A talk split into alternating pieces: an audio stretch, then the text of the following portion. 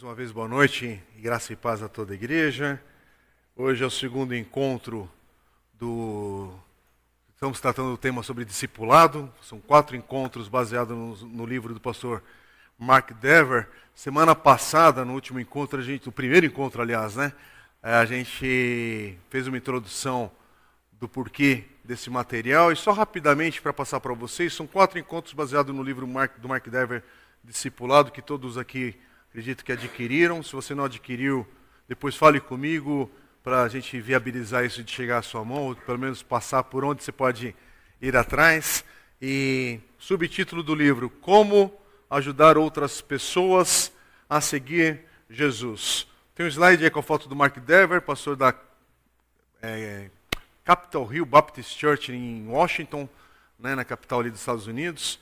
É um querido pastor, conheço só à distância ainda, não tive o privilégio de conhecê-lo pessoalmente, mas ele já teve algumas vezes no Brasil, tem algumas mensagens dele disponível é, em congressos aqui no Brasil, é, que você encontra legendado com a tradução em português é, com intérprete e vale a pena ouvi-lo. É um homem que tem dedicado sua vida para tratar das questões da igreja e, e deixar recursos, ferramentas aí para nos abençoar no ensino, na educação e na formação de discípulos. E esse livro é um livro muito especial para a gente, porque nos ajuda a pensar como ajudar outras pessoas a seguirem Jesus, que é o objetivo que juntou aí a igreja, irmãos convidados também que estão aqui com a gente hoje é, participando, é, todos que servem aqui na comunidade, ou quem está acompanhando, inclusive, online, ouvindo essa, esse estudo em outro momento. A ideia é essa: provocar a gente a pensar como ajudar alguém a seguir Jesus.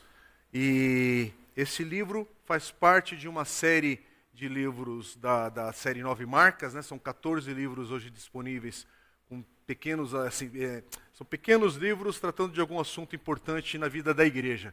Se você tiver curiosidade depois, entra no site da Edições Vida Nova com mais propriedade ali, você pode gastar um tempo. São todos temas que iniciam uma conversa e que podem te ajudar em assuntos às vezes que é importante para o teu coração, para uma dúvida ou para se aprofundar e ter aí um percurso de, de aprendizado, tá bem? É, o livro é dividido em três partes e nós estamos na primeira parte. O último encontro a gente começou com a introdução, apresentando o material e conseguimos iniciar a primeira primeiro capítulo, quando ele fala sobre inevitabilidade da influência. E aí lembrando, o livro é dividido em três partes, que são três perguntas que ele faz. Primeiro, o que significa discipular, que é onde nós estamos é, hoje é, focados para terminarmos essa primeira parte. E Deus permitindo, próximo encontro, nós vamos para a segunda parte, onde a pergunta é onde discipular. Quer dizer, primeira pergunta, o que significa discipular? E no próximo encontro, onde discipular?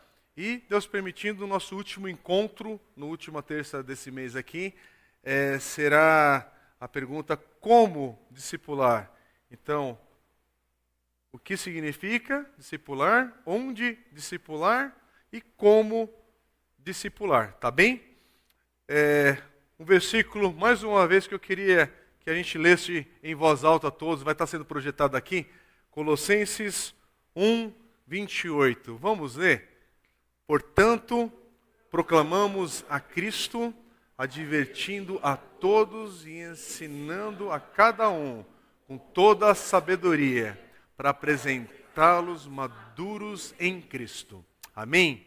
Isso aqui é um excelente texto, um excelente versículo, que inclusive nessa primeira parte o Mark Dever vai citá-lo também em algum momento, mas aqui nos lembra que estamos aqui para proclamar Cristo e falar com todos, advertir, ensinar a cada um com toda a sabedoria para apresentar maduro em Cristo para que a gente possa crescer na nossa vida de discípulo de Jesus numa direção que é possível amadurecer, é possível aprender mais, é possível viver uma vida mais bela que, que seja o exemplo de Cristo na nossa vida. Então é para isso que a gente está fazendo esse esforço aqui juntos, para que a gente possa dar alguns passos em direção de amadurecermos.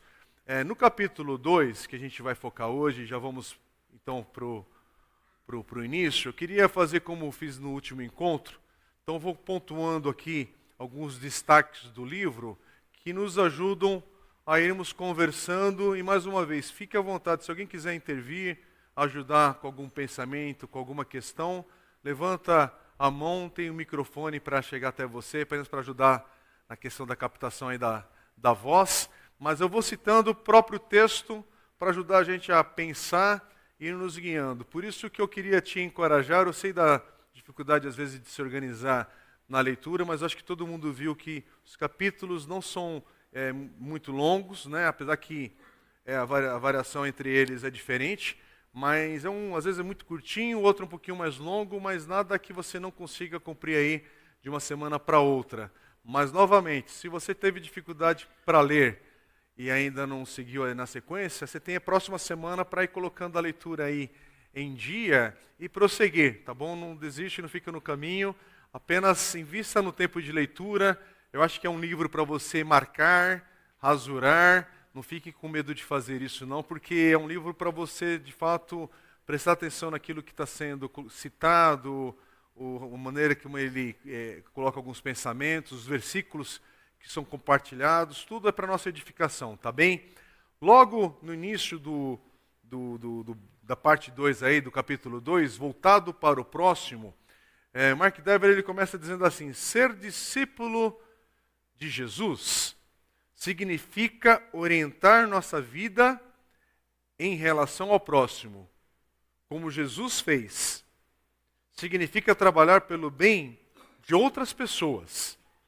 E esse amor ao próximo é o ponto crucial do fazer discípulos.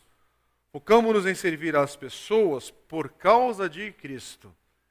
Assim como Jesus veio ao mundo não para ser servido, mas para servir e dar sua vida em resgate de muitos, citando Marcos 10, 45.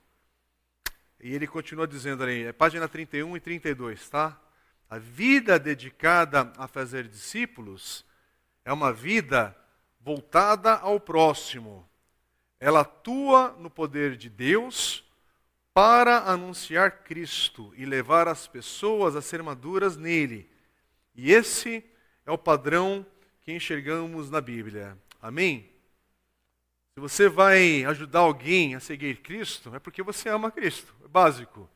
É porque Jesus te alcançou. Porque você reconhece que Jesus é seu Senhor e Salvador.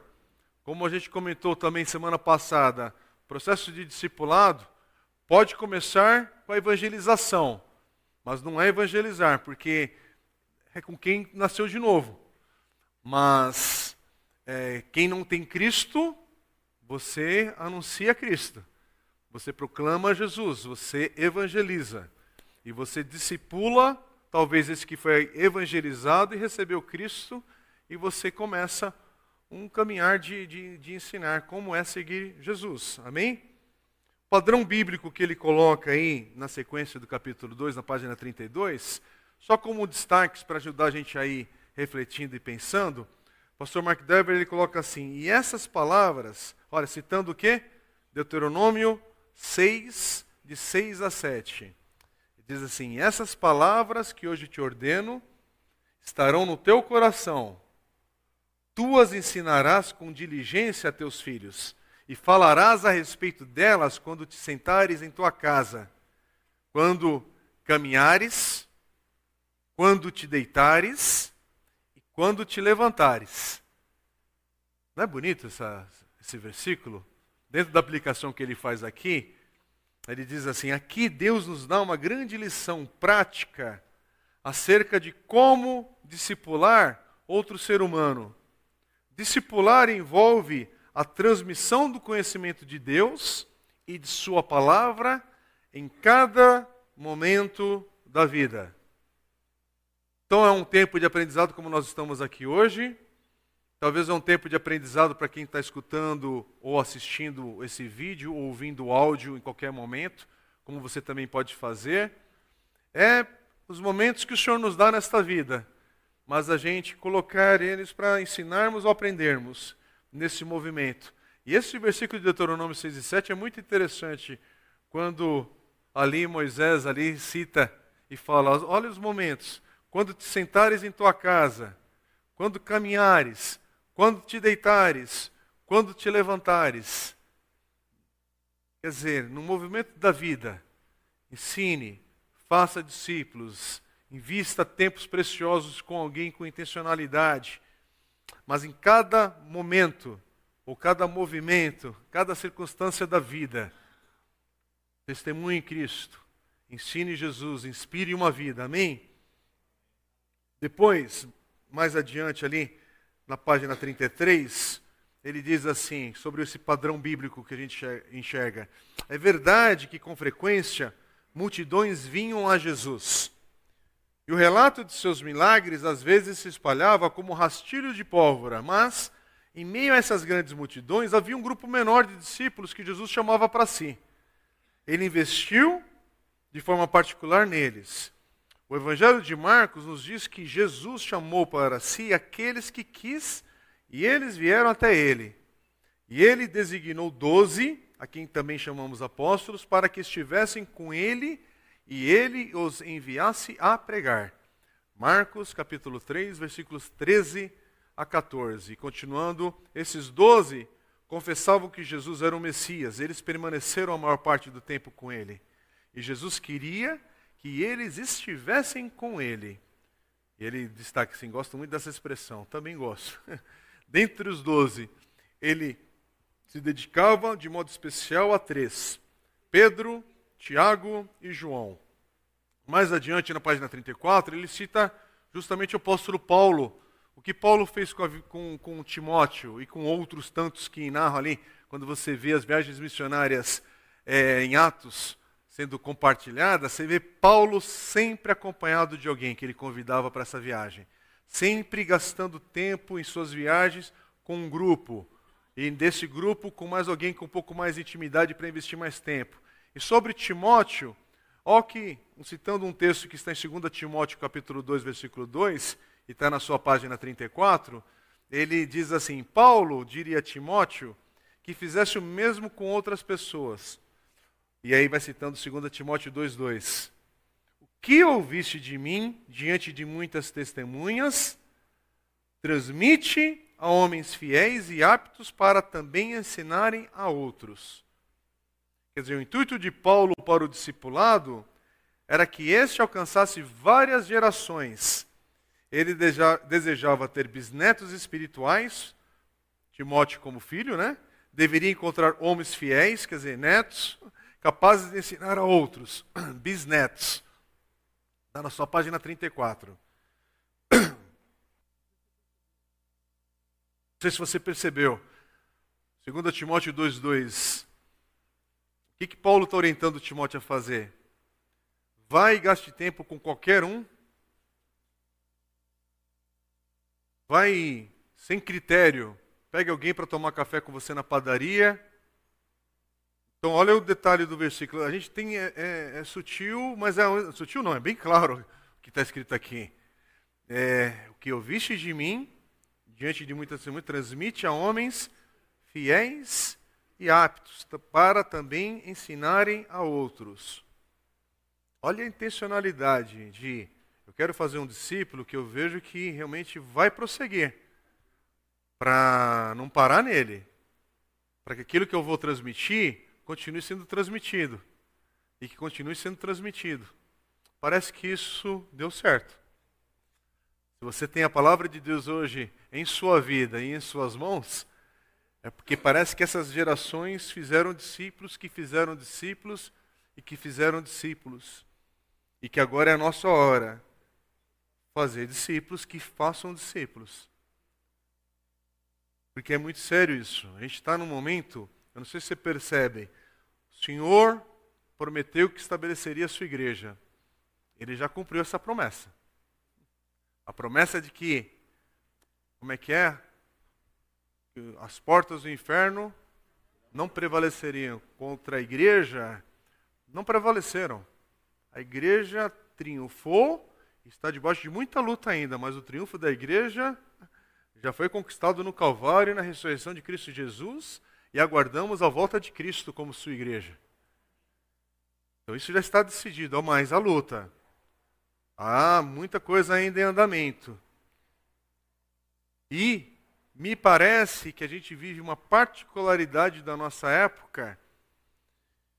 Eu vou falar isso mais num tom que eu sei que o Senhor vai cumprir a sua palavra, mas eu não sei se essa geração pega o bastão. Porque a gente está vivendo uma época de uma diversidade que, pela primeira vez, essa era do digital, essa era do cansaço, essa era de problemas é, na alma e de cansaço de, de alma, de mente e de fraquezas, é uma era, uma época que nós não estamos fazendo homens que tenham o vigor necessário para terem um vigor de responsabilidade, cuidado e zelo por sua família. Então são homens que não estão fazendo homens em sua casa ou mostrando a sua postura. Então esse ataque contra a masculinidade ela não é à toa. E essa bagunça que a gente está vivendo hoje é, de gêneros e outros assuntos parece que é para enfraquecer uma geração futura de proteção, de zelo, de garra, de um. Você está entendendo? Não é à toa. Isso tem uma nuance nova, porque nunca foi tão espalhado de uma forma global. Mas isso também é um sinal para a gente entender que nesse mundo caído, onde o reino de Deus já chegou, mas não em sua plenitude, essa invasão do reino do Senhor no nosso presente provoca colisão de reinos. Expressão do pastor Darrell Johnson, que eu já compartilhei com os irmãos aqui da igreja em alguma oportunidade, e falo novamente. Estamos vivendo numa era de colisão de reinos espirituais.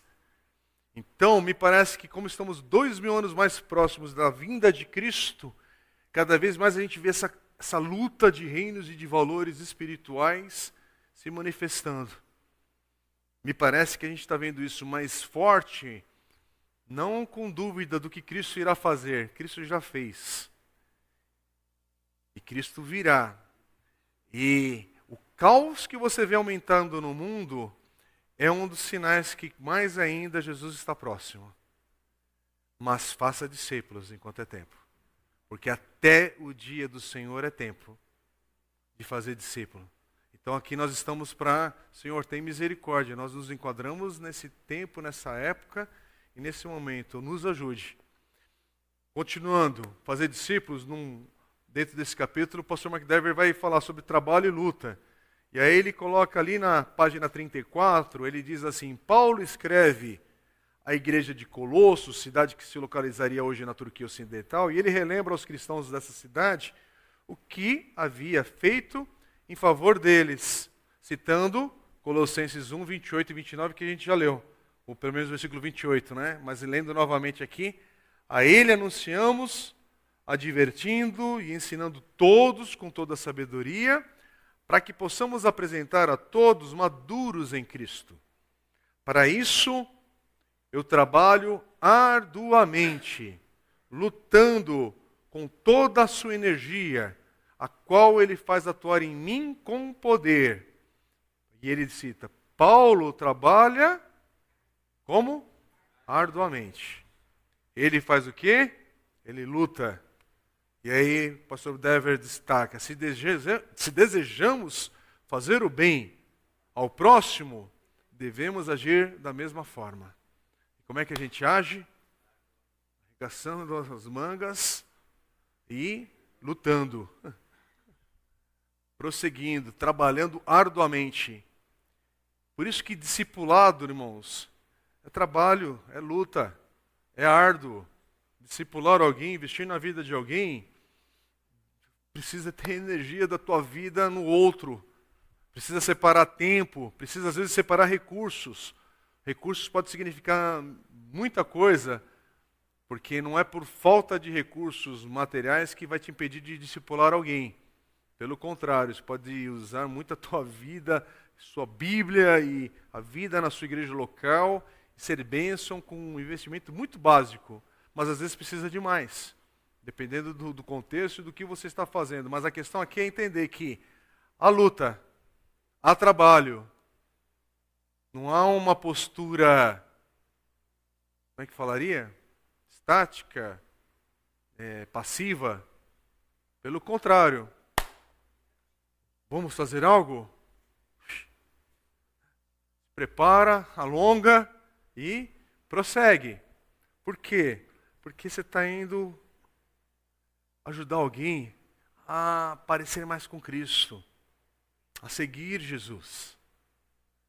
E é só pela graça, meus irmãos, que a gente faz isso. É só no poder do Espírito Santo de Deus. Por isso que ninguém faz discípulos na marra. É graça, é misericórdia do Senhor te usando, me usando. E dá trabalho. E dá, tem a diversidade. Sabe aquele dia que você marca para investir na vida de alguém? E não sei nem dar o exemplo, mas sabe aquela luta que fala, poxa vida, mas eu ia encontrar com alguém aconteceu tal coisa que me tirou o foco para cumprir com a minha missão? E a gente pensa que são as coincidências da vida? Não, é luta. Muitos não os que você acaba tendo para te impedirem de, naquele dia, estar com alguém, tomar um café com alguém, investir tempo com alguém, é luta espiritual, meu irmão. Abra seus olhos. Você está se colocando para servir, ajudar, abençoar a oposição espiritual sobre isso. É por isso que sempre a gente tem que estar revestido da graça, da misericórdia do Espírito Santo de Deus.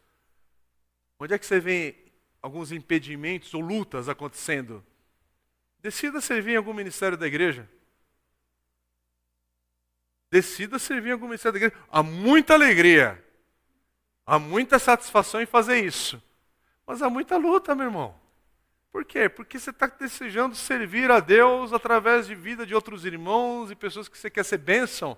E nisso o mundo espiritual não é passivo. Hello, igreja, né? Sabe aquele negócio que você às vezes está num ministério, há uma confusão ali de relacionamento, de disso, daquilo, dê o nome que quiser dar. Você acha que é coincidência? Vai ter algo que vai glorificar o Senhor em tal dia, uma bênção por causa de alguma coisa que a igreja está movida a fazer? Todo mundo pensa que nas regiões celestiais, está todo mundo, às vezes eu brinco, dependendo do ambiente que eu estou, né? Está todos os demônios comendo pipoca do Cinemark, né, com manteiga e curtindo. Lá vai a igreja vitoriosa. Não tem intervalo, irmãos, no mundo espiritual. No mundo espiritual não tem intervalo. Não está recarregando ali o, o, como é que fala, o streaming, né? Não tem aquela pausa. É contínuo, é luta. Agora, graças a Deus que o Senhor é misericordioso. Né? A gente está aqui, por exemplo, agora. É, pela graça e misericórdia de Deus, nesse momento, aparentemente sem uma adversidade iminente aqui dentro. Ou desse momento, transmitindo, ouvindo, seja lá o que for. Por quê? Porque imagina se a gente for quantificar esse negócio, a gente fica doido. A Bíblia não fala para você ficar agora, fica pensando, fica matutando o que está acontecendo no mundo espiritual. É por isso que a gente não enxerga o mundo espiritual. Já pensou se a gente tivesse esse peso de toda hora ver coisas espirituais? Onde é que a gente estaria na nossa estrutura humana?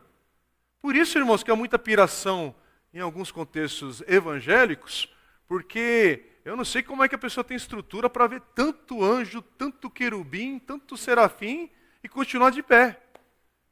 Porque se aparece um anjo, um, algo aqui espiritual no nosso culto, uma manifestação, a gente cai por terra. Não em adoração àquele, ao ser criado, não, mas em temor, em reverência a Deus, em, em perplexidade com as coisas do Senhor. É por isso que eu não me conformo com algumas expressões que a gente vê hoje e banalizam aquilo que Deus está fazendo neste agora, que é, vem uma pessoa, o Senhor liberta, a gente sabe que libertou, que aconteceu algo espiritualmente poderoso ali. Pessoa testemunha que foi curada de um câncer, de alguma coisa tremenda, a gente sabe que só Deus poderia fazer e continua mascando chiclete. E olhando no WhatsApp. Como assim a pessoa está falando que Deus fez algo? No mínimo é um glória a Deus para ser compartilhado, no mínimo é para a igreja aplaudir, no mínimo é para você ficar em pé e glorificar o nome do Senhor. Se foi Deus que fez, como assim? Você continua, é, mas é, é, você deu um curtir lá? É. Como assim? Então, essa banalização de um espetáculo da fé é uma confusão que a gente faz, irmãos, e que a gente tem que rejeitar. Não pode aceitar, não. Você tem que ter no coração, e de novo, não estou falando de legalismo e nem da gente forçar a barra com algumas coisas, porque qualquer lugar público que a gente se reúne como igreja do Senhor, Lógico que é possível ter distração. Não estou falando sobre isso. Lógico que é possível você não ter um, uma atenção e um foco aqui e perder algo. Basta a gente ficar aqui nessa essa primeiro bloco aqui de uma hora antes do nosso intervalinho, antes do, daquele café bendito e abençoado da Vó, com aquele cappuccino, né, Vó, que vai nos reerguer nessa noite, né? Daqui a pouquinho, é bênção. A gente precisa disso. Porque depois de muitas falas, a nossa cabeça dá uma. Lá, mas não é disso que eu estou falando. E aí a gente está falando sobre discipulado, irmãos. A única coisa é, estamos aqui no nosso segundo encontro e sobre, é, sobre o significado de discipular. E o discipulado é investimento. São pessoas que estão falando, Senhor, eu sei que tem um preço. Eu sei que vai custar algo, sim. Tempo, de esforço, disso, daquilo, mas eu vou consagrar isso ao Senhor. Faz para a tua glória. E batalha, meu irmão, e luta. E prossegue. É para o Senhor. É para a glória do Senhor. Então, é por isso que tem esse versículo de Colossenses aqui citado, e olha como termina ali. Qual ele faz atuar em mim com poder, ao poder de Deus sobre nós, irmãos, para a gente prosseguir em fazer discípulos de Jesus. E na página 35, acompanhe a leitura. Mark Dever diz assim: o poder espiritual exercido quando nos doamos de forma extenuante em favor do outro. Olha a palavra, que ele usa, que ele escolheu usar. Não está à toa aqui no texto, tá? A palavra usada com sentido de luta, em Colossenses 1, 29, também pode ser traduzida por agonia. Olha que interessante. Isso equivale a dizer que agonia e não êxtase é o caminho para o poder espiritual. Você deseja conhecer o poder de Deus e ter uma fé atuante? Então, entregue-se à luta que é trabalhar pelo bem do próximo, como se o próprio Cristo estivesse trabalhando e lutando pelo nosso bem. A verdadeira fé cristã não é preguiçosa, é uma fé atuante, como a de Paulo, porque está falando de Paulo nas páginas anteriores. É interessante, discipulado e vida preguiçosa não andam juntos. Não combina. É por isso que é, discipulado há uma certa disciplina nessa vida, há uma certa postura para a gente fazer discípulos. Mais uma vez, na página 35, ele fala sobre essa atuação poderosa de Deus, citando que, olha, o que quer que os colossenses tenham recebido de Paulo, Olha que interessante, isso não era acreditado a ele, mas a Deus. E aí ele fala um pouco nessa parte do livro sobre justamente isso. Irmão, você vai discipular alguém, você vai orar e tentar ser bênção na vida de alguém para essa pessoa parecer mais com Jesus. Você sabe que qualquer vitória nessa área, você sabe que foi Deus que fez. Você sabe que não foi uma frase de efeito que você ficou pensando e pensando e falou, finalmente consegui achar cinco palavras para compartilhar e uau! Você sabe que foi Deus que moveu. Você sabe que de alguma maneira Deus te deu claridade, clareza de pensamento, de fala, no momento que você falou, você estava ali, às vezes numa situação, e sabe aquela oração de 10 segundos? Senhor, me ajude. Nem 10 segundos, hein? Só, Senhor, me ajude. Basta para o Senhor intervir com uma palavra de sabedoria, com algo que é de discernimento do Senhor. Por isso que quem discipula, você sabe que é Deus quem vai fazer. É Deus quem vai te ajudar. Sim, estamos aqui para juntos com uma ferramenta ser bênção na nossa formação, na nossa caminhar, no nosso aprendizado, porque Deus também usa isso para a glória dele. Mas a gente sabe que foi Deus que deu graça a esse pastor, Mark Dever no caso aqui, de colocar no coração dele e dedicação o tempo para orar, meditar, refletir e escrever. E viabilizar, inclusive economicamente, esse material para chegar a nós aqui hoje na língua portuguesa, assim como tem sido espalhado no mundo todo. E a gente sabe dar glória a Deus por tudo isso, porque é Deus e o crédito é dele. Vem de Deus, dele, por ele e para ele. São todas as coisas, amém? Paulo, aliás, vai terminar algumas de suas cartas lembrando desse, desse, dessa postura. Na página 36, ainda falando sobre essa atuação poderosa de Deus, Mark Dever diz assim: se você e eu observarmos qualquer frutificação do nosso labor, não há razão para orgulho. Deus agiu. Foi o poder dele. Todo fruto espiritual redunda em louvor a ele. Amém? Bom, fruto espiritual vem do Senhor. Nenhum homem é, tem condições de produzir isso. Só o Espírito Santo de Deus. E ele continua dizendo assim: saber que Deus trabalha ajuda a combater o temor. Se estamos certos da, da boa obra de Deus em nós, se estamos comprometidos com os objetivos dele, podemos deixar de lado o temor de que nosso trabalho seja fútil ou mal direcionado. Podemos deixar de lado o temor de perder a saúde ou os bens materiais. Sabe quando a gente está falando aqui que há um preço? Às vezes, meu irmão, e ele, vai, ele citou isso dentro do capítulo, às vezes você investe cafés, almoços, mesa com alguém, e por algum motivo esse sentar à mesa com tal pessoa é interrompido. Não sei o motivo. Só sei que vem aquele sentimento, às vezes, de frustração, de que poderia ter tido mais, que não era hora ainda. Mas se Deus estava agindo, Deus estava agindo, deixa nas mãos do Senhor, que o fruto virá dele. Não tem um momento que você investiu palavra de Deus na vida de alguém que foi em vão. 1 Coríntios capítulo 15, ali no finalzinho, Paulo vai falar que não há nenhum trabalho, nenhum servir nosso no Senhor que é em vão, se você fez para a glória do Senhor.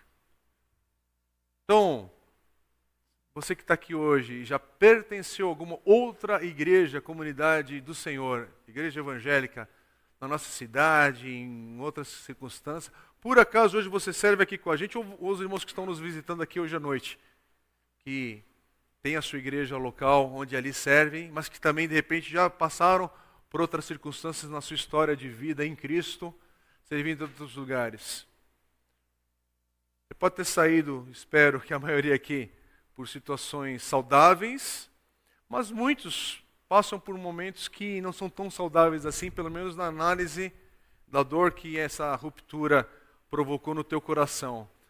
Mas, primeiro, espero que você já tenha conseguido tratar isso diante do Senhor, as etapas passadas da tua vida. Mas principalmente lembrando tudo aquilo que você fez para o Senhor não foi em vão. Em todas as etapas da tua vida, da tua infância, da tua vida jovem, da tua vida adulta, na sua velhice, pega toda a sua história. Você pode até, humanamente falando, olhar e perceber momentos de cansaço, de estresse, de lutas, de peso, vai falando. Espero que tenha muitas situações de alegria, de vigor, de celebração, porque a vida também é isso. Mas em Cristo Jesus, toda a nossa vida é para a glória dele. Dos momentos fracos, dos momentos que a gente sentiu o poder de Deus, porque em tudo ele estava agindo para formar Cristo em nós. Então, para o Senhor não tem dias desperdiçados. Porque os mesmos os dias que você não estava em Cristo, estava aí com os sinais da queda bem evidentes. Muitos aqui no alcoolismo ou numa vida imoral, numa vida desleal. Sim, aquilo lá é motivo para você não se orgulhar. Mas hoje, em Cristo, você vê a redenção do Senhor e pode glorificar o Senhor porque Ele te alcançou e transformou tudo aquilo que potencialmente era de destruição e agora isso é usado para falar: o Senhor redimiu, o Senhor transformou, bendito seja o nome do Senhor. Amém? Isso só o Evangelho faz, meu irmão. Não tem remedinho tarja preta que transforma isso, não. Com todo respeito, muita medicação nos ajuda no momento que a gente precisa de socorro também. O Senhor usa isso também para nos auxiliar. Mas nascer de novo, vida transformada, é só algo que o Espírito Santo de Deus faz. E é isso que a gente precisa transmitir. É isso que a gente precisa testemunhar. Tudo, tudo, tudo, a gente pode dar glória ao Senhor. Amém? Por isso que, na página 36, continuando, o pastor Dever ele vai destacar a questão sobre anunciar e apresentar. E ele vai falar sobre isso assim. Observe as duas palavras, anunciar e apresentar desses mesmos versículos, que nos dizem o que Paulo deseja fazer. A ele anunciamos para que possamos apresentar a todos maduros em Cristo. Ele anuncia para poder apresentar. Então, anuncia a palavra de Deus agora, apresente os santos perfeitos em Cristo assim que ele vier. E essas duas palavras nos revelam como Paulo trabalha e luta, mediante esse anúncio, bem como o motivo dele trabalhar e lutar, a fim de apresentar. E aí ele continua na página 37. O trabalho de fazer discípulos ocorre aqui e agora. Mas olha que bonito e sério. Mas tem os olhos fixados no último dia. É aqui agora. Mas o nosso olhar está para o último dia também. Aí ele continua: demanda que pensemos em longo prazo. Requer que tenhamos a mentalidade de um investidor, sabendo que o retorno é eterno. E o investimento ocorre por meio da palavra de Deus. Precisamos anunciar. A palavra de Deus é a semente que frutifica no fim mesmo que não vejamos o fruto em curto prazo. Semeia. No dia seguinte, o que, que você vai ver? Nada. Porque acabou de plantar. Mas semeia. Continua semeando. É o exemplo da agricultura, meu irmão. Ninguém planta pé de laranja para acertar, né? Para uma que não dá erro, né? Um pé de laranja, né? fica bem certinho, porque vai que eu falo um pé de alguma coisa que não existe, né? Aí fica gravado e vai para a internet, né? Aí passo vergonha sozinho, né? Mas planta um pé de laranja e você só vai saber se deu certo esse negócio dentro do prazo. Ninguém antecipa um pé de laranja, no outro final de semana a igreja toda já está celebrando aí. E aqui no nosso estacionamento é bem possível você plantar diversas coisas aí se fizer da maneira certa. Aliás, a gente já viu, inclusive, da goiaba aqui. Né? Não foi tão saudável, mas ela deu. Porque a gente não conseguiu ficar cuidando dessa árvore. Mas não é interessante? Você não planta e sai já colhendo na semana seguinte. Por isso que alguns métodos, irmãos, que parece que tudo tem que acontecer em um final de semana. Oh, Deus, tem misericórdia dessa cobrança elevada que a gente coloca. Sabe, que parece que pessoa está com 30 anos do casamento torto ou pesado, mas em um culto vai acertar tudo. Não, em um culto pode ser justificado, de, de fato, uma pessoa que não, não havia nascido de novo. Você pode ter a experiência do novo nascimento em um ato, mas é para prosseguir no caminho de santificação e transformação e de discípulo de Jesus. Por quê? Porque mesmo no dia da tua salvação, é a semente que foi plantada ali. E o fruto disso vai ser um processo. E a gente tem uma urgência né, de fazer coisas rápidas na vida da igreja. Você já parou para pensar como a gente já se feriu e feriu muita gente nesses processos acelerados? Porque, irmãos, como foi o convite para vocês nessas semanas de setembro? Nós encorajamos os irmãos para lerem, fazer a leitura de um livro, quatro encontros, mas ninguém precisa aqui ser PhD para entender que quatro encontros não forma ninguém no assunto de discipulado. Mas é um princípio, é um passo, é uma etapa. Uma etapa que a gente passa junto, pode celebrar em Cristo Jesus tudo aquilo que a gente vai ouvindo, encorajando uns aos outros, mas prosseguir. Vou continuar aqui. Semeia a palavra agora, semeia com seu cônjuge e seus filhos, semeia com outros membros da igreja, Confie em que a palavra de Deus não voltará vazia. Você verá a colheita mais tarde. Crentes maduros estarão prontos para receber a Cristo quando ele vier. Amém? E aí ele dá uma breve palavra, inclusive ele vai falar mais, ele dedica um, um, um trecho para falar aos pastores, né, líderes da igreja, na página 38. Eu só reservei uma frase aqui para a gente ler juntos. Nós, quando ele fala assim, nós discipulamos, ensinamos e advertimos para apresentar as pessoas que amamos a Deus, porque é a Ele que nós amamos mais, porque é Ele que mais nos amou. O que, que é essa palavra que ele lançou aqui? É que para a gente não desanimar no processo das lutas, das adversidades, das incompreensões, dos erros, mas faça para o Senhor. Faça para o Senhor porque você ama o Senhor. E se você ama o Senhor, você quer amar quem Ele colocou diante de você, próximo a você, próximo à sua vida.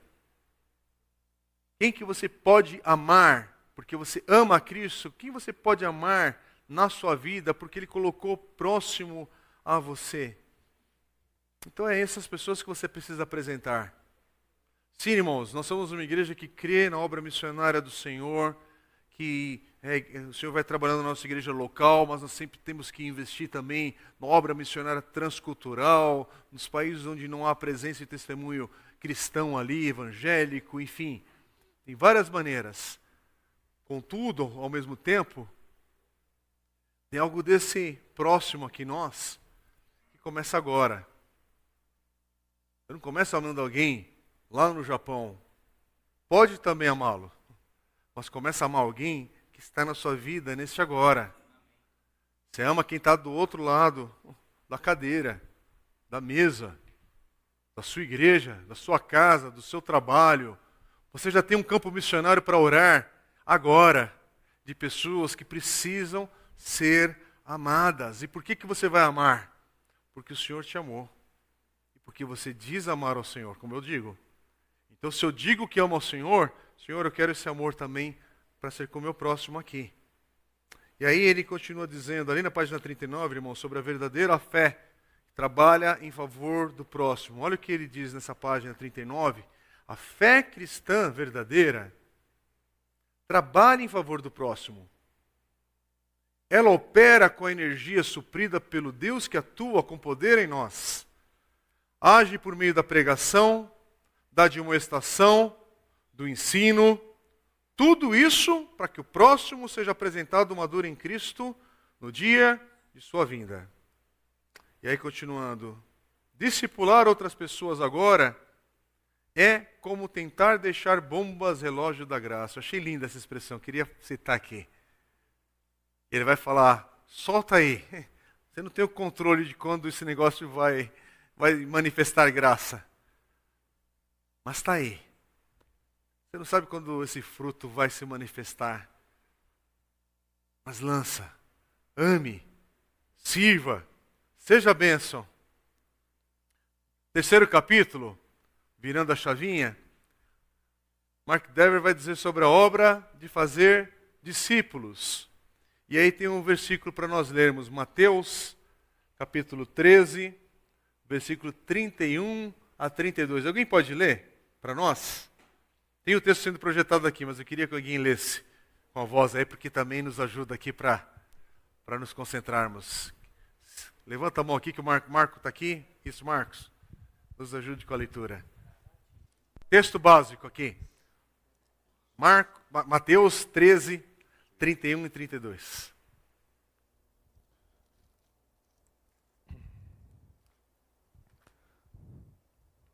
Vamos lá e contou-lhes outra parábola. O reino dos céus é como um grão que mostra, desculpa. O reino dos céus é como um grão, de mostarda que um homem plantou em seu campo.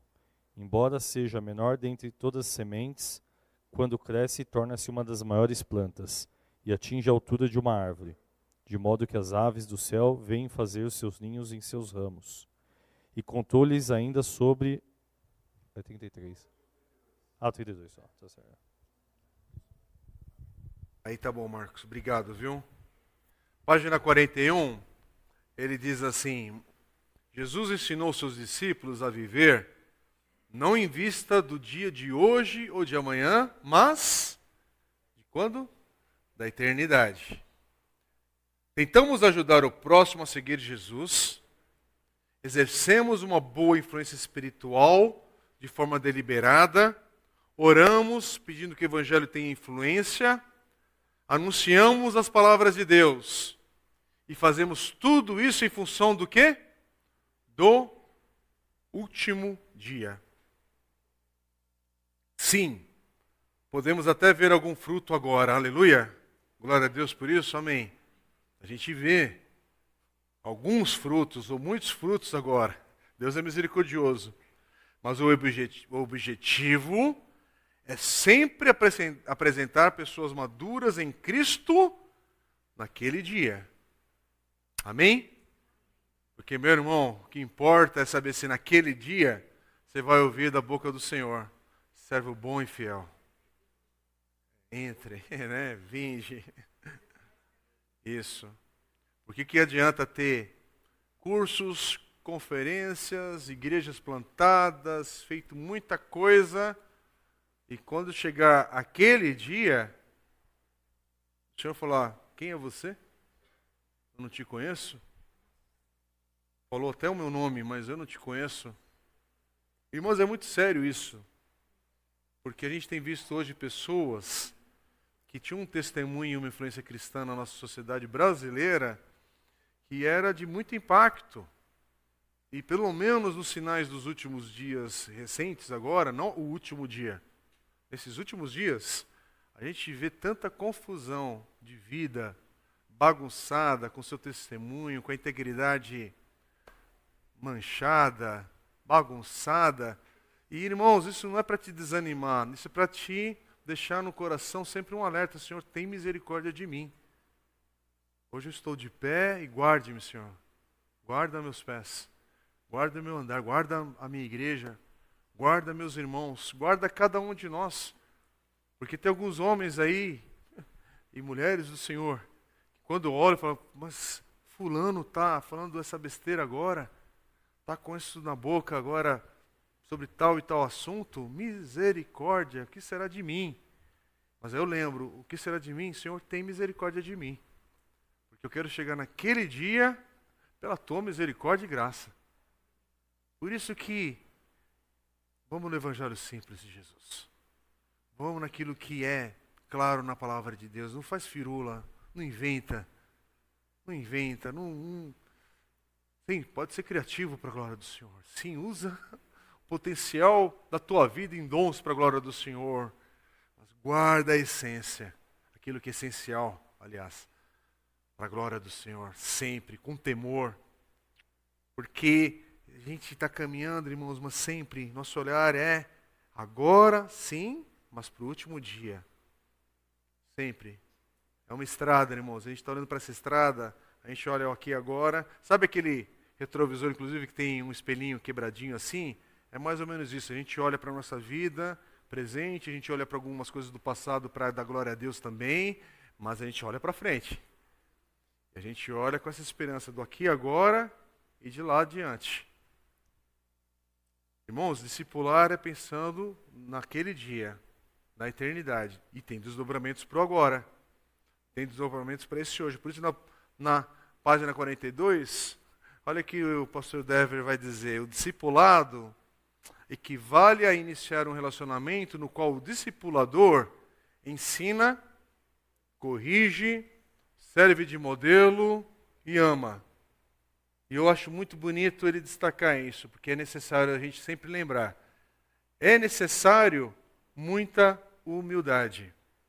Ninguém faz isso aqui porque é o membro de destaque do ano da igreja, então você vai discipular cinco dessa vez agora. Não é sobre isso para ensinar, corrigir, servir de modelo e amar, só pela graça do Senhor. Só Deus atuando. Só Deus agindo.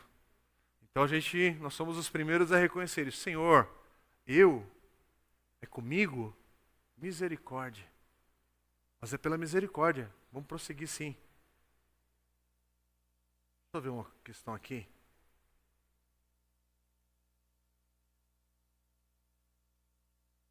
Na página 42, eu vou só prosseguir por mais alguns minutinhos e a gente vai fazer um intervalo, tá bem? Para a gente poder ter um segundo bloco mais saudável aqui. Mas ainda sobre tomar iniciativa, na página 42, é interessante que agora vamos começar a andar com um pouco também de clareza aqui sobre alguns passos. E ele coloca sobre isso, o que significa discipular. E nesse momento ele vai começar a nos levar para entender que uma das coisas que, que a gente aprende sobre o que significa discipular é que discipular necessariamente envolve tomar iniciativa. Toma iniciativa. Não é passivamente. Tome a iniciativa. E ele continua. É fundamental discernir não só quem necessita de ajuda, mas a pessoa que reconhece que precisa de ajuda está disposta a recebê-la. De modo geral, não perca tempo. Aqui, irmãos, a gente está lendo um texto. É que, de alguma maneira, e a gente vai tentar fazer um esforço, pensa que isso aqui tem tom. Não está solto aqui nessa frase de qualquer maneira. Aqui, com certeza, esse irmão não está falando também com uma maneira rude e estúpida, porque está falando justamente sobre amar. Mas existe um tom aqui sobre não perca tempo com pessoas rebeldes, pois você estará de fato desperdiçando tempo. Então, desculpem, pensei que tinha apertado o mute aqui do microfone e não, não foi. É, tome cuidado, que aqui não é sobre exclusão de alguém, porque eu estou preferindo alguém e outro não, é, não é no sentido de, de exclusão, mas é no sentido de discernir quem você vai discipular. Quem você vai propor, se esforçar, lutar, trazer essa pessoa que você não força. Já o primeiro passo é esse. Você não força ninguém a ser discipulado. Você convida. Você faz um convite. E na verdade você observa essa pessoa. Não é alguém que chegou aqui no culto, do nada, você achou a pessoa interessante e já faz. Você observa. Você olha. E você ora, lógico, sobre isso. E continua aqui, ó. Em vez disso, procure pessoas à semelhança do filho sábio de provérbios. Recebem bem conselhos e instrução. Observa. É alguém que já está servindo na igreja. É alguém que já está em relacionamentos. Tem testemunho e aí na página 42 e 43 ele continua dizendo assim: discipular no evangelho significa que às vezes você será o primeiro, olha que, que declaração, a confessar uma fraqueza ou um pecado. E ao agir assim, você demonstrará a forma de encontrar a justificação não em si mesmo, mas em Cristo. O discípulo cristão, e aí ele continua, não significa apenas a demonstração dos pontos fortes, ele também diz respeito a demonstração das fraquezas. Ele cita 2 Coríntios 4, 7. Mas temos esse tesouro em vasos de barro para mostrar que tal poder que a tudo excede provém de Deus e não de nós. Amém? Discipular, continuando na página 43, em sentido pleno, inclui a evangelização e a conversão. E aí ele cita um pouquinho mais adiante o mandamento da grande comissão de fazer discípulos por meio do ministério das ordenanças e, do ensino nos obriga a discipulá-los de maneira individual e conjunta. Juntos permanecemos sob a palavra anunciada e juntos participamos da ceia do Senhor para anunciar a morte do Senhor e lembrar uns aos outros de que nós, embora muitos, somos um só corpo é a questão de você estar tá sendo discipulado à mesa com alguém e com o corpo de Cristo, com a igreja toda. Não é uma coisa ou outra. É aqui e lá. É com ele, com ela e com os demais irmãos. Com todos.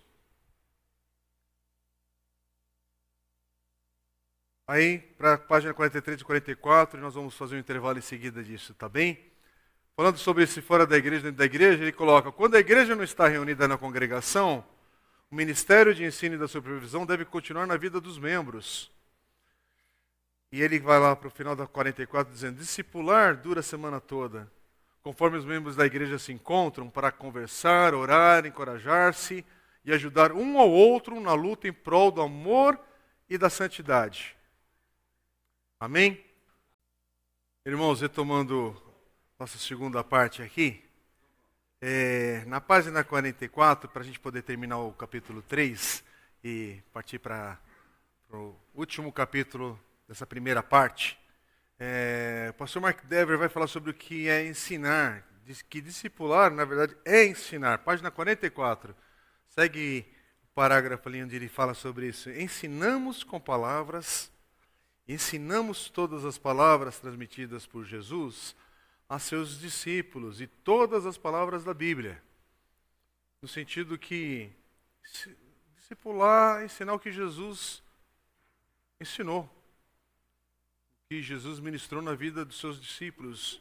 Temos a palavra do Senhor, temos os evangelhos. Na página 45 ele fala sobre ensinamos, corrigimos, né? Ele vai dizer ali, discipular exige que aprendamos a advertir alguém a respeito das escolhas que faz. Sim, as pessoas crescem quando lhes são ensinadas verdades mais amplas, mas também quando os erros pessoais delas são corrigidos. Parte de ser cristão é reconhecer que o pecado nos engana e precisamos de que outros crentes nos ajudem a enxergar o que não conseguimos ver a respeito de nós mesmos. Então, dentro do discipulado, discipulado é ensinar, discipulado ou discipular é corrigir. E aí ele vai falar sobre servir de modelo. E ele vai usar como base 1 Pedro 2,21. E ele vai dizer ali na página 46 é importante destacar que Jesus não ordenou aos seus discípulos apenas ensinassem as pessoas. Ele lhes disse que ensinassem as pessoas a obedecer. Então não é sobre ensinar. Aula, aula, aula. Texto, texto, texto. Mas é sobre obedecer aquilo que a gente vai aprendendo. Ele diz: o objetivo de discipular é ver vidas transformadas, o que compreende algo mais que a leitura de um livro ou mesmo da Bíblia com alguém. Em última análise, discipular representa viver a totalidade da vida cristã diante do próximo. Cristo é o nosso exemplo aqui. Aí ele cita 1 Pedro 2,21. Ele vos deixou um exemplo que deveis seguir. Amém? E aí, continuando, o aprendiz adquire conhecimento ao ouvir, observar, participar, pouco a pouco recebendo cada vez mais responsabilidade ao longo do tempo. Acima de tudo, discipular se parece com o que Deus planejou para o lar, ambiente no qual pais e mães ensinam por meio da palavra e das ações, e em todas as áreas da vida. E assim guiam os filhos ao processo da vida adulta. Como é que você guia uma criança mesmo que você não tenha filhos, mas você tem alguma criança próxima a você, na sua família, no seu círculo de amigos, igreja. Ninguém ensina uma criança apenas passando conhecimento, apenas jogando informação. Você vive, você instrui e é dia a dia, é momento a momento, é uma construção. Então não é apenas o que ele vai estar dizendo aqui não é apenas jogar um monte de informação para o próximo, mas é viver. É uma jornada, é uma caminhada, é um processo. E é interessante a gente ver isso. Como é que você aprendeu do seu pai ou da sua mãe? Porque você foi discipulado por ele, ou por ela, ou por eles, ambos. Todo mundo aqui foi discipulado, como ele disse no início, inclusive para aqueles que tiveram por mais que possa ser até justificado pela ausência de um pai ou de uma mãe. Até na ausência, você foi discipulado nessa circunstância. Talvez seu pai faleceu muito cedo, ou, enfim, em algum momento da sua história ainda não adulta. Ainda assim, você aprendeu. Com isso, sobre esse servir de modelo, ele vai continuar dizendo ali na página 46 e 47: discipular significa que você convidará pessoas a imitá-lo ao tornar sua confiança em Cristo um exemplo a ser seguido. Presta atenção. Você vai convidar alguém a imitar sua confiança em Cristo, não sua confiança em si mesmo. Não é sobre o eu, Não é sobre uma plataforma de, né, de egocentrismo aqui, de, de fazer discípulos de si mesmo. É sobre tentar mostrar que você confia em Jesus, confia no Senhor. E aí ele diz: Isso demanda que você se disponha a ser observado e que depois envolva as pessoas na sua vida para que, de fato, a observem. Lembrai-vos dos vossos líderes que vos falaram a palavra de Deus, considerai o resultado do seu estilo de vida e imitai-lhes a fé. Hebreus 13, 7. E 1 Coríntios 11, 1. Sede meus imitadores, como eu sou imitador de Cristo. Amém? Mas isso tem, tem que estar próximo. Tem que ser observado, tem que ser visto. Aí, para terminarmos, vai falar sobre amor recíproco na página 47. E aí ele diz assim: Posso dizer que muitas vezes fui servido, abençoado, encorajado na fé pelas pessoas que eu discipulava. Mesmo que eu trabalhe para exercer uma boa influência espiritual sobre elas, elas também exercem uma boa influência espiritual sobre mim e me ajudam a melhor seguir Jesus. Porque juntos aprendemos o que Paulo quer dizer em Colossenses 3,16. Que a palavra de Cristo, o quê? Habite ricamente em vós. Ensinai e admoestai uns aos outros com toda a sabedoria.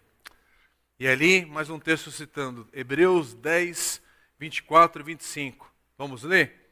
Consideremos como podemos estimular uns aos outros ao amor e às boas obras, não negligenciando a prática de nos reunir, como é hábito de alguns, mas estimulando uns aos outros, tanto mais quando vedes se aproxima.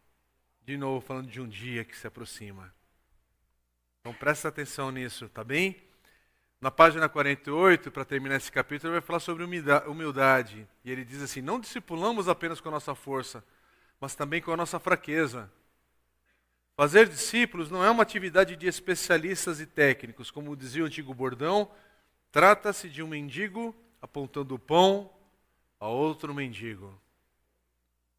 Quem mendigos de Jesus?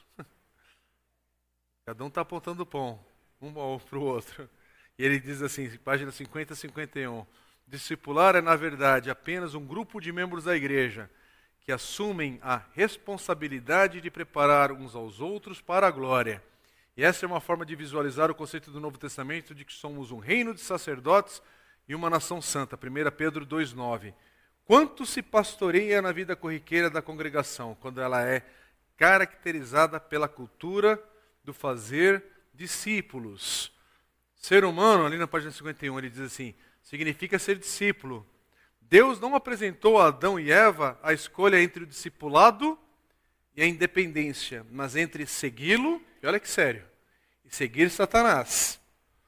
Todos nós somos discípulos. A única questão é de quem?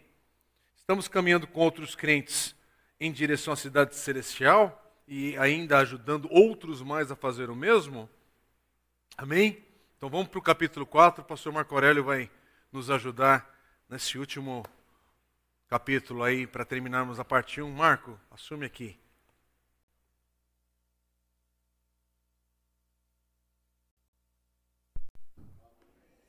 Passar o bastão aqui, né? Do, pegar o bastão para a gente ir até meia-noite firme. É brincadeira. Vamos lá.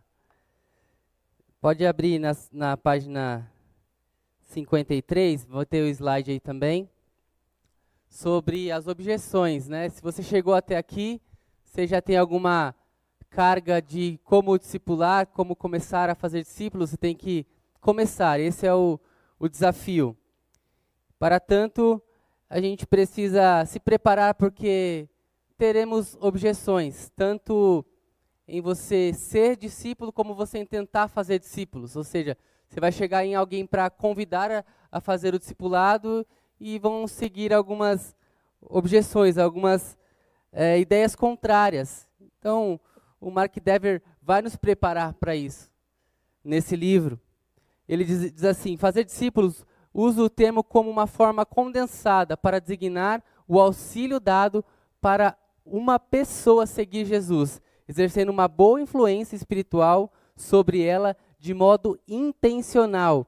Isso envolve tomar iniciativa, ensinar, servir como modelo, amar e ser humilde. Então, a humildade aí é o pontapé inicial para a gente seguir essa questão do discipulado. Queria passar um vídeo de um minutinho. Você já tomou café, então você não vai dormir. É só um teste que eu quero fazer com os irmãos, tá bom? Um minutinho. Conseguem colocar aí? Vamos lá. E aí eu já entro na Como diz o velho ditado, as aparências enganam. E é verdade. Não olhe para aquela pessoa que está ao seu lado e diga: Ah, esse cara é muito diferente de mim. Eu não posso convidá-lo para ir à minha igreja. Não posso deixar que os meus amigos me vejam chegar com esse cara. O que nós precisamos é enxergar os outros como Cristo as enxerga, com uma compaixão intensa pelos perdidos. Quer saber? Todos nós precisamos de Deus. Não importa como seja a pessoa ou quão diferente ela seja de você.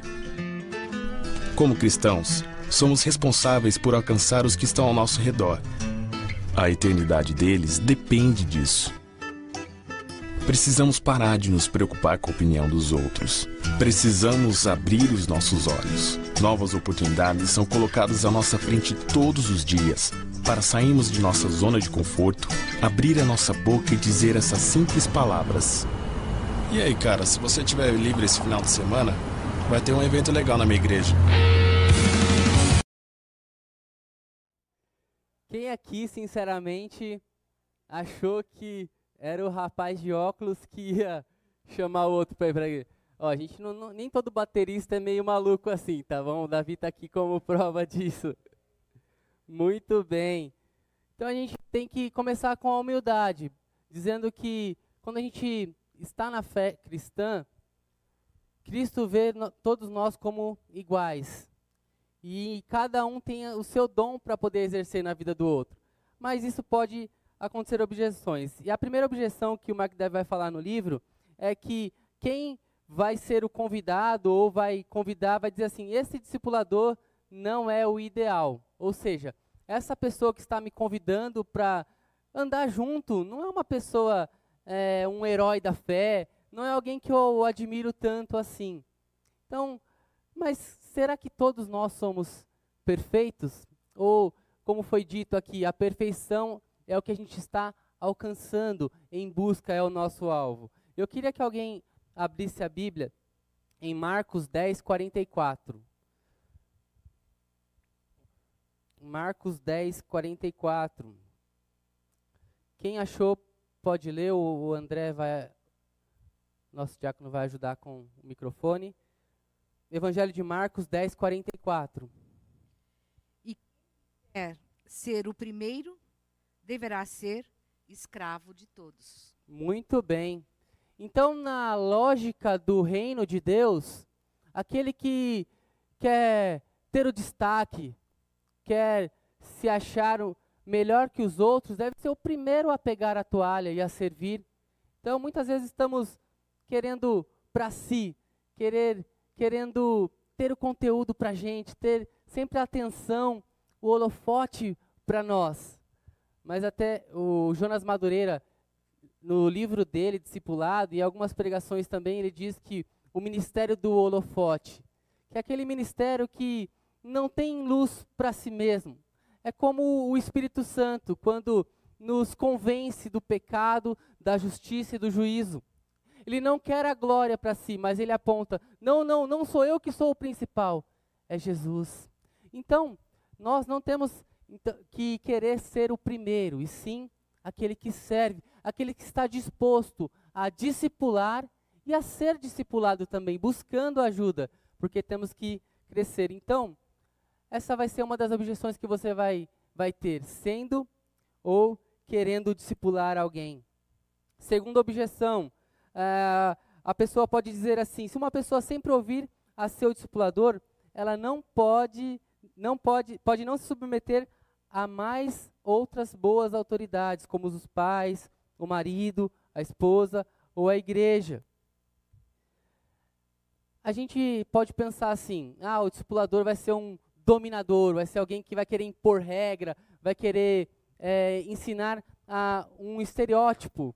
Mas não é assim que funciona no discipulado cristão. Aquele discipulador sério não vai apontar para si mesmo, não vai querer impor ao outro um modo, um estilo de vida, mas vai querer mostrar a palavra. Vai ser mais ou menos como João Batista fez no início do seu ministério, dizendo que convém que ele cresça e eu diminua. Um bom discipulador não vai ter o foco em si, mas sim vai ter o foco em a outra pessoa, aquele que eu estou andando junto. Esse sim precisa se parecer com Cristo. Então, pode ter essa objeção: ah, eu só vou ouvir uma pessoa. Não. Essa pessoa vai querer te mostrar Cristo. Estávamos na conferência há alguns dias atrás e eu ouvi isso de um pastor que está há 40 anos no ministério na mesma igreja. Esse exemplo de João Batista, dizendo que convém que aquele que lidera, aquele que está à frente, tem que servir de tal maneira que a comunidade cresça, que o outro cresça. Aquele sentimento de que convém que o outro, a gente não tem um pensamento sobre si mesmo, mas considera o outro superior. Essa é a humildade do discipulado cristão. Uma terceira objeção. Alguém pode dizer assim: tudo isso me parece muito egocêntrico e arrogante. O que? Essa questão de alguém ensinar outra pessoa, alguém estar na posição de discipulador. Mas a Bíblia nos alerta de que isso é um mandamento bíblico. Jesus pediu para que a gente possa seguir em frente, o versículo principal que nós lemos na introdução de Mateus 28, aquele da grande comissão, ele é claro, irmãos. Diz que nós indo, vivendo a vida, nós fazemos o quê? Discípulos de todas as nações. Então, é um dever, é uma questão de obediência e não uma questão de se parecer arrogante ou não. Alguém pode ler 2 Coríntios 4, 5, por gentileza? E um outro irmão, já por favor, abra em Mateus 8, 18. Eu gostaria que projetasse esse de 2 Coríntios 4, 5 na NAA, se pudesse ser. Porque na NVI fala a palavra escravo, e aqui a palavra servo. Porque não pregamos a nós mesmos, mas a Jesus Cristo como Senhor e a nós mesmos como servos de vocês, por causa de Jesus. Muito bem, obrigado, irmã. Aquele que está na posição de discipulador, ele não está sendo arrogante, ele está sendo um servo, sendo alguém que se coloca à disposição para ensinar a palavra de Deus, para viver no dia a dia, coloca seu tempo, a sua agenda, coloca até recursos, como foi dito. Aquele que se dispõe a discipular, ele não quer a glória para si, ele não é arrogante, ele é um servo. E a palavra servo aqui, até a raiz dela é de um escravo mesmo, aquele que se coloca à disposição. E quando Mark Dever coloca lá na página 53 sobre a questão de do termo discípulo, é algo importante, irmãos, que nós temos que ter em mente. A palavra discípulo na Bíblia, ela tem uma uma raiz de um mártir, alguém que está disposto a dar a própria vida em favor do Evangelho, em favor de Cristo. Então, aquele que discipula tem que ter isso em mente. É a questão da, do altruísmo. É você se esvaziar de si mesmo e assim servir ao próximo. E aí vem os desafios da vida. E aí que começa a nossa luta contra a nossa própria carne de não querer só o conforto, o orgulho, tirando de lado, mas sim tomando uma posição daquele que não quer ser egoísta, mas daquele que faz como Cristo nos ensinou. Quarta objeção: isso não é ser intrometido e impor-se a outra pessoa? Ou seja, o discipulado não é querer xeretar a vida dos outros? Vamos ver lá em Mateus 8, 18. Quem está aí para fazer a leitura, por favor? Pode ler até o 22.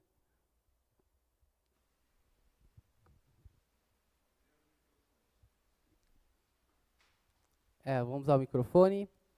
Mateus 8, 18 a 22.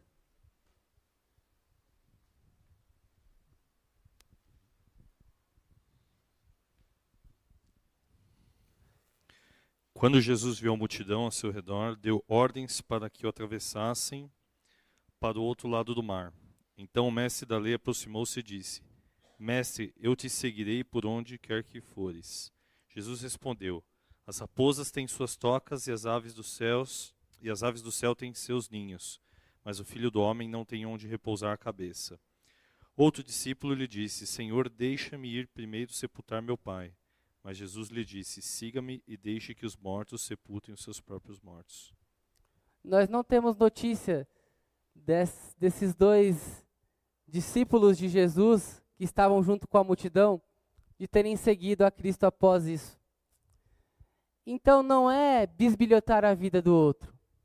O discipulado é um convite onde ambos estão de acordo em, em andarem juntos.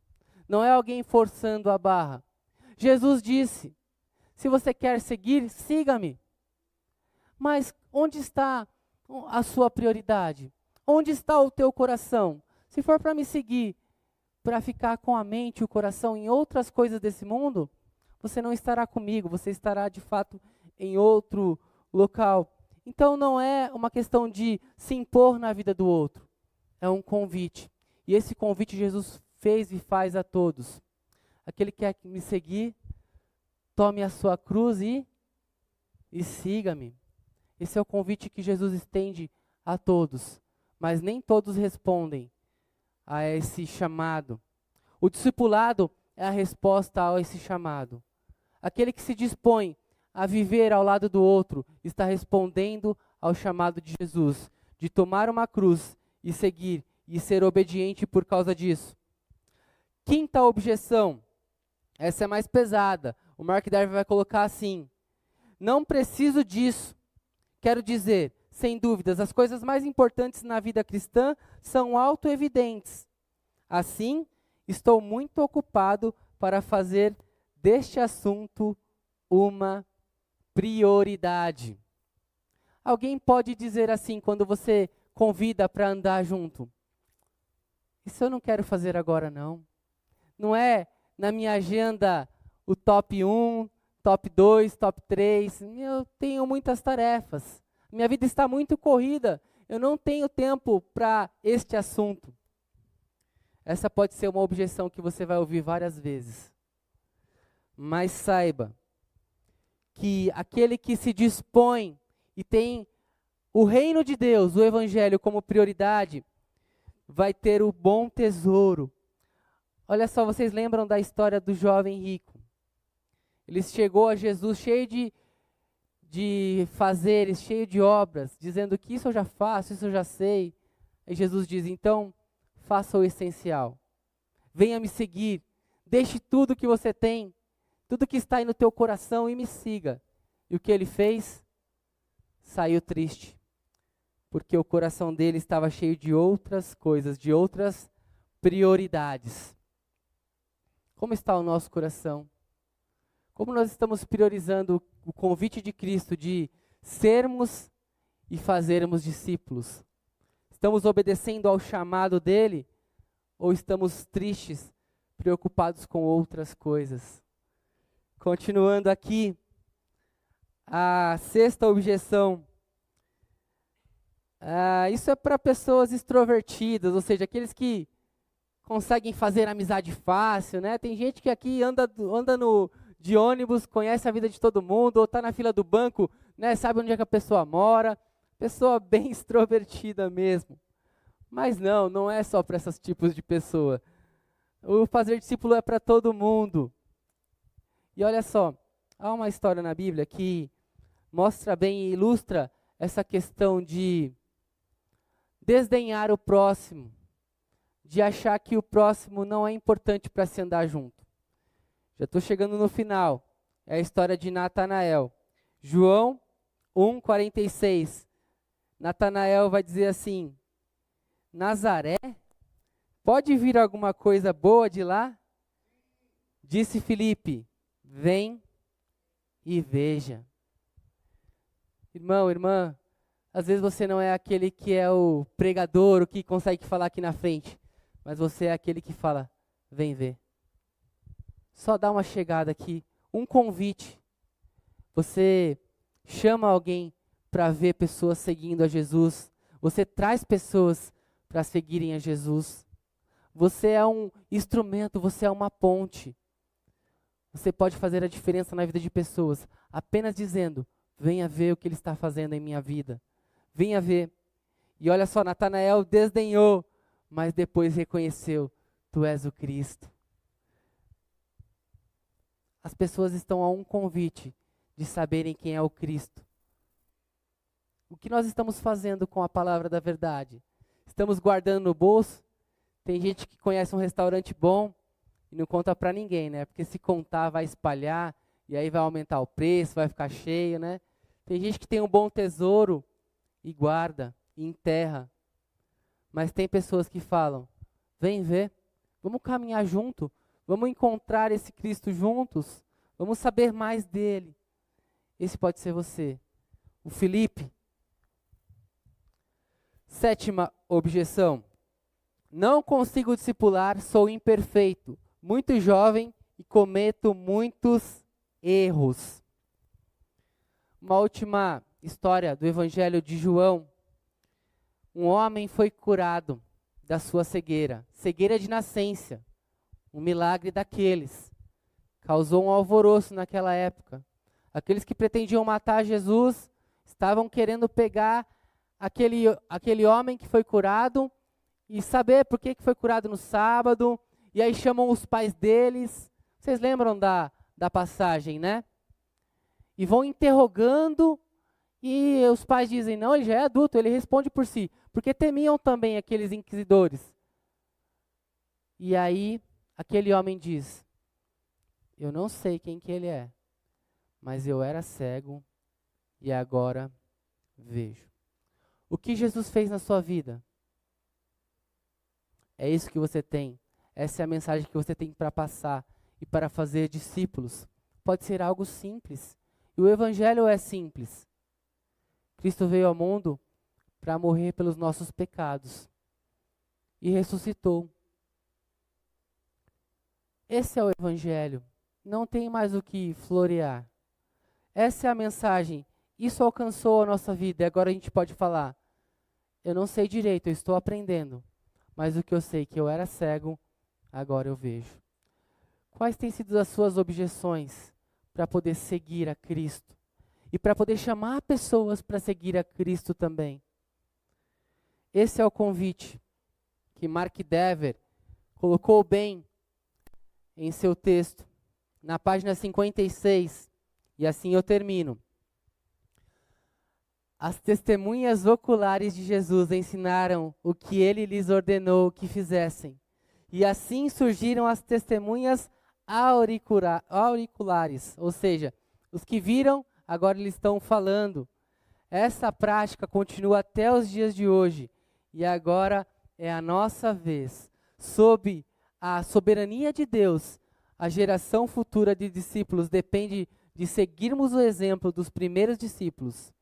Discipular é parte do nosso próprio discipulado a Cristo. Página 57. Todo cristão precisa não apenas de outro cristão, mas cada um de nós necessita de todo o corpo de Cristo.